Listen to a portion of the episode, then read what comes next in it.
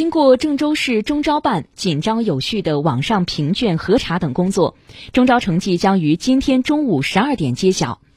考生及家长可以通过三种渠道查询中招考试成绩。第一种是登录中招直通车网站的中招成绩查询窗口查询本人的考试成绩；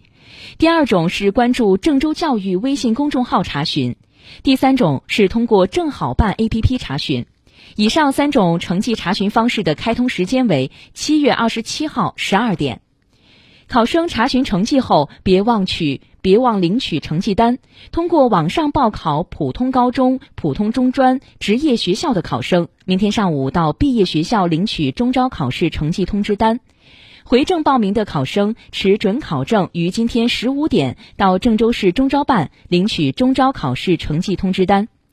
如果考生对于某学科成绩有疑问，可于七月二十八号至二十九号提出申请，进行试卷成绩复核。